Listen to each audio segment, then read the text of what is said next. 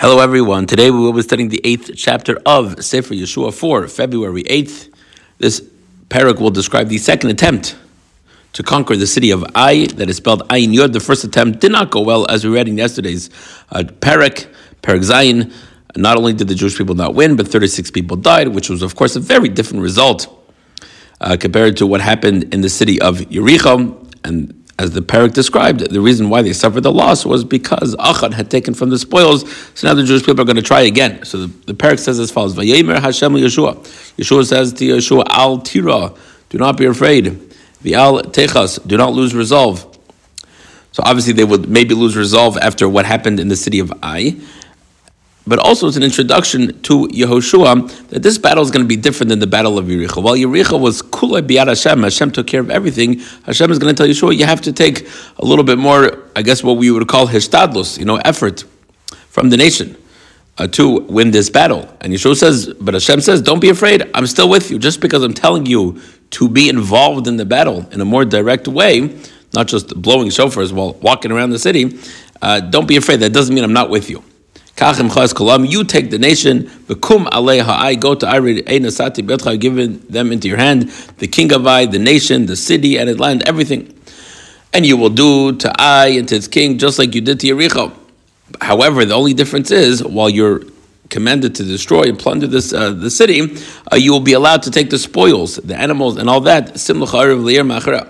So again, there's already a very big difference. Not only are you going to do the battle yourself, as we're going to hear in, in, a moment, but the spoils will be permitted. And the reason is that while the battle of Yericho was purely Biat Hashem, therefore everything belonged to HaKadosh Baruch Hu. In this case, since the people were directly involved in the battle, uh, they would be allowed to take the spoils.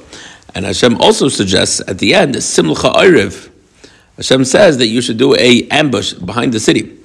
We'll explain a little bit more in a moment. Yehoshua chose 30,000 men, much more than before. Before they chose 3,000, here they chose 30,000. Now, why did they choose so many? So some say that they actually wanted to pretend like they were afraid, because as we're going to read, uh, I'll just explain the plan. The plan is that there are going to be 30,000 men, way more men than before, which actually gives the appearance that you are afraid. You're going to come to the, to the city and immediately the people of Ai are going to run after you. And the deal was to create an ambush where a whole other group uh, stayed behind to the west or to the east. And as the residents of Ai are chasing after the Jewish people, another group of the Jewish people enters the city and plunders the city and, and, and fire, you know, and puts the fire, puts the city to, to fire. And right then the people of Ai are going to look back and see the smoke, which is what exactly is going uh, to happen. So, in order to get the people of Ai to chase after them, actually coming out with more people will uh, give the appearance that they will run away as soon as they are sensing that the people of Ai are going to do battle with them. So says the Torah, we are up to Pasuk Gimel. The whole Yehoshua and the people got up to go up to Ai. Yehoshua chose 30,000 people.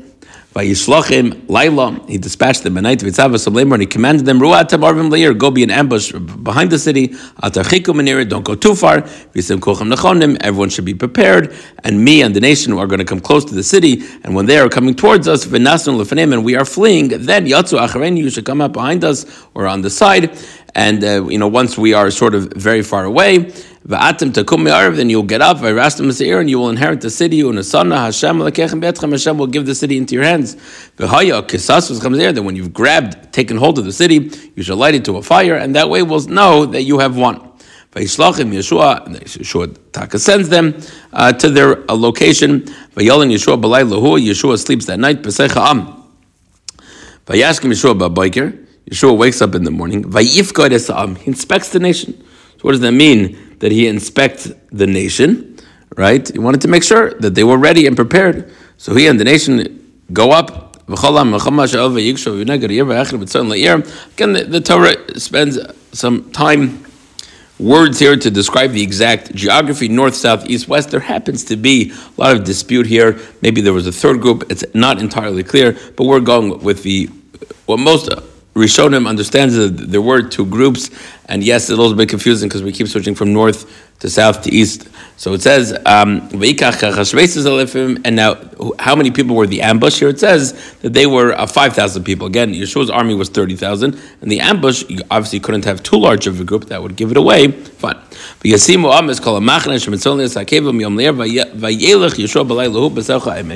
Then Yehoshua went into the midst of the valley the Chazal actually understand this to mean that he studied Torah the night before he went into the depths of his learning. This is actually to contrast the night before the battle in Yericho. We mentioned that the night before the battle of Yericho, there was an angel that came. What I did not mention is that Chazal understood that an angel was actually coming to accuse uh, Yehoshua of wasting time. That just because it's the night of the battle doesn't mean you shouldn't be spending your time studying Torah.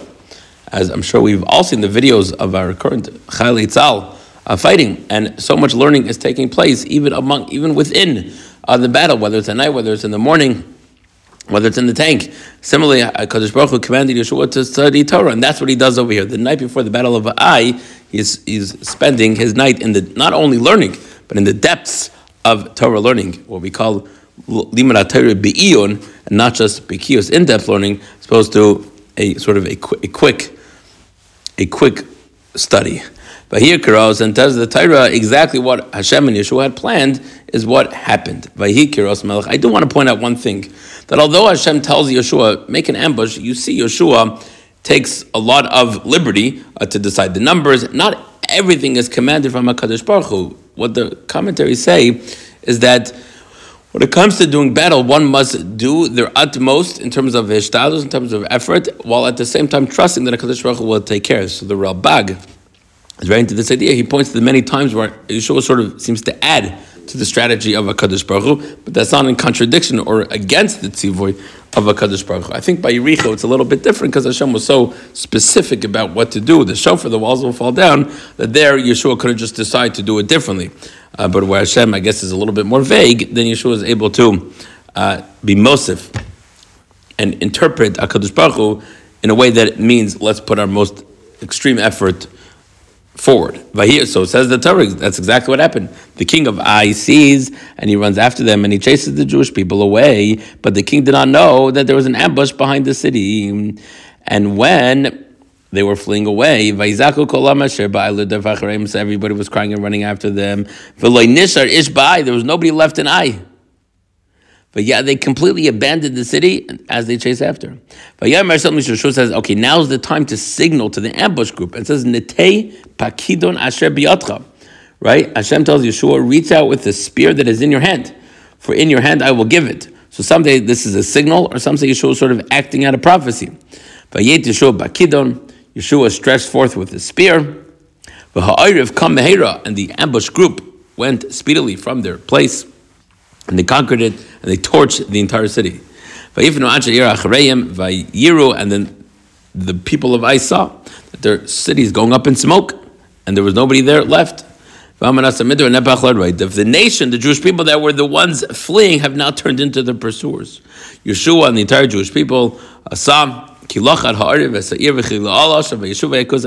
they then went backwards and, and hit everyone and, and, and killed all the people of Ai. And the, and the people of Ai that had gone out were now stuck in the middle between these two different groups. And there was nobody left over. They grabbed the king of Ai, they brought him to Yehoshua, and it was when the Jewish people completed the murder of the entire city of Ai in the field, Kulam, and everybody fell in Ficharev. How many people died on that day? 12,000 people of Ai. Yehoshua did not return his hand, meaning Yehoshua had his hand sort of stretched forward, which at least reminded me of Moshe raising his hands in the battle of Amalek. But Yisraf, Yehoshua, Ai, Yehoshua then did it on his own a little bit, burnt the city of Ai. He made it into a tail, that sort of abandoned mound of earth, rubble, until this day.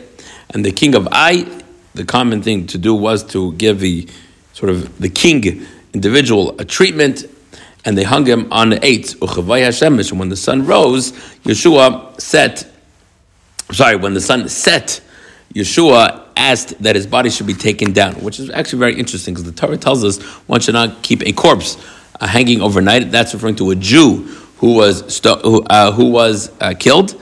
We hang up his body uh, to sort of publicize the, the Chil Hashem that he brought about. However, we have to still have to treat the corpse with respect. So the Rambam actually brings a proof from here that that also applies to non-Jewish bodies because the king of Ai was not Jewish, and the corpse is still B'Tselem Elokim. Fine, and they send, and so they took him down and they put on him a pile of stones, which is there until this day. Fine, that is the main story of chapter of Perik Ches. The end of this Perik, from Pasuk Lamed to Pasuk Lamed Hey, has in it what the Torah, what the Torah Psukim will describe as Kakasu B'Sefer Teres Moshe. Yehoshua is now going to fulfill what Moshe had commanded to do. Now, what makes these last five psukim difficult to like understand is that some say that what is taking place right here is not in chronological order, as we like to say, "Ein mukta that the Torah is not written in order. And this, in fact, happened on the first day that the Jewish people crossed the Yarden. So I do want to read it like that because Rashi, the Radak, Chazal, although there are some Rishonim who would like to read it straight, we will read as such. So the Jewish people crossed the Yarden. Now Moshe had given a commandment in Sefer Devarim that said that when the Jewish people cross, they should build a stone, they should write the Torah on it, then they should go up, the, the tribe should split up on two different mountains, six on Har Evil, six on Har Grizim. The Levim should face one group and the Levim were some of them were standing in the middle. They should face one group and give a bracha. They should answer Amen. They should face the other group and, and, and give a bracha, uh, give a curse, and they will say Amen. That's what we call the bra- the klalos of Har Evil, right? The curses and brachas. And that's what's described here. Azim Yehoshua Mizbeach Hashem built uh, Yehoshua built a Mizbeach Bahar Evil on Mount Evil, just like Tziva Moshe Hashem, just like Moshe commanded it. I don't know about you, but I really love when the psukim tell us Kasher Tziva Moshe. I really like it. Just brings it to life. You know, yeah, they're listening to him. It's a real thing. Moshe commanded the Jewish people that when you come across a proper uh, altar, and they should bring on it karbanis, vayichtav sham, they should write on there on the stone, as mishnas Torahs Moshe, either it means all 613 commandments, or means the entire Torah, and everybody will see it. Om Sorry, and the Jewish people and the elders and the officers uh, will stand on this side of the of the Aron, and the Mizbeach and the other, uh, you know, half will stand on the other side, and then you'll have six Shvatim, Chetzio, Amol Hargrizim, half the Shvatim on this mountain, half the Shvatim on the other. The Gemara tells us which Shvatim were on the mountain which you faced when you said the curses, which Shvatim were on the mountain which you said when you uh, blessed.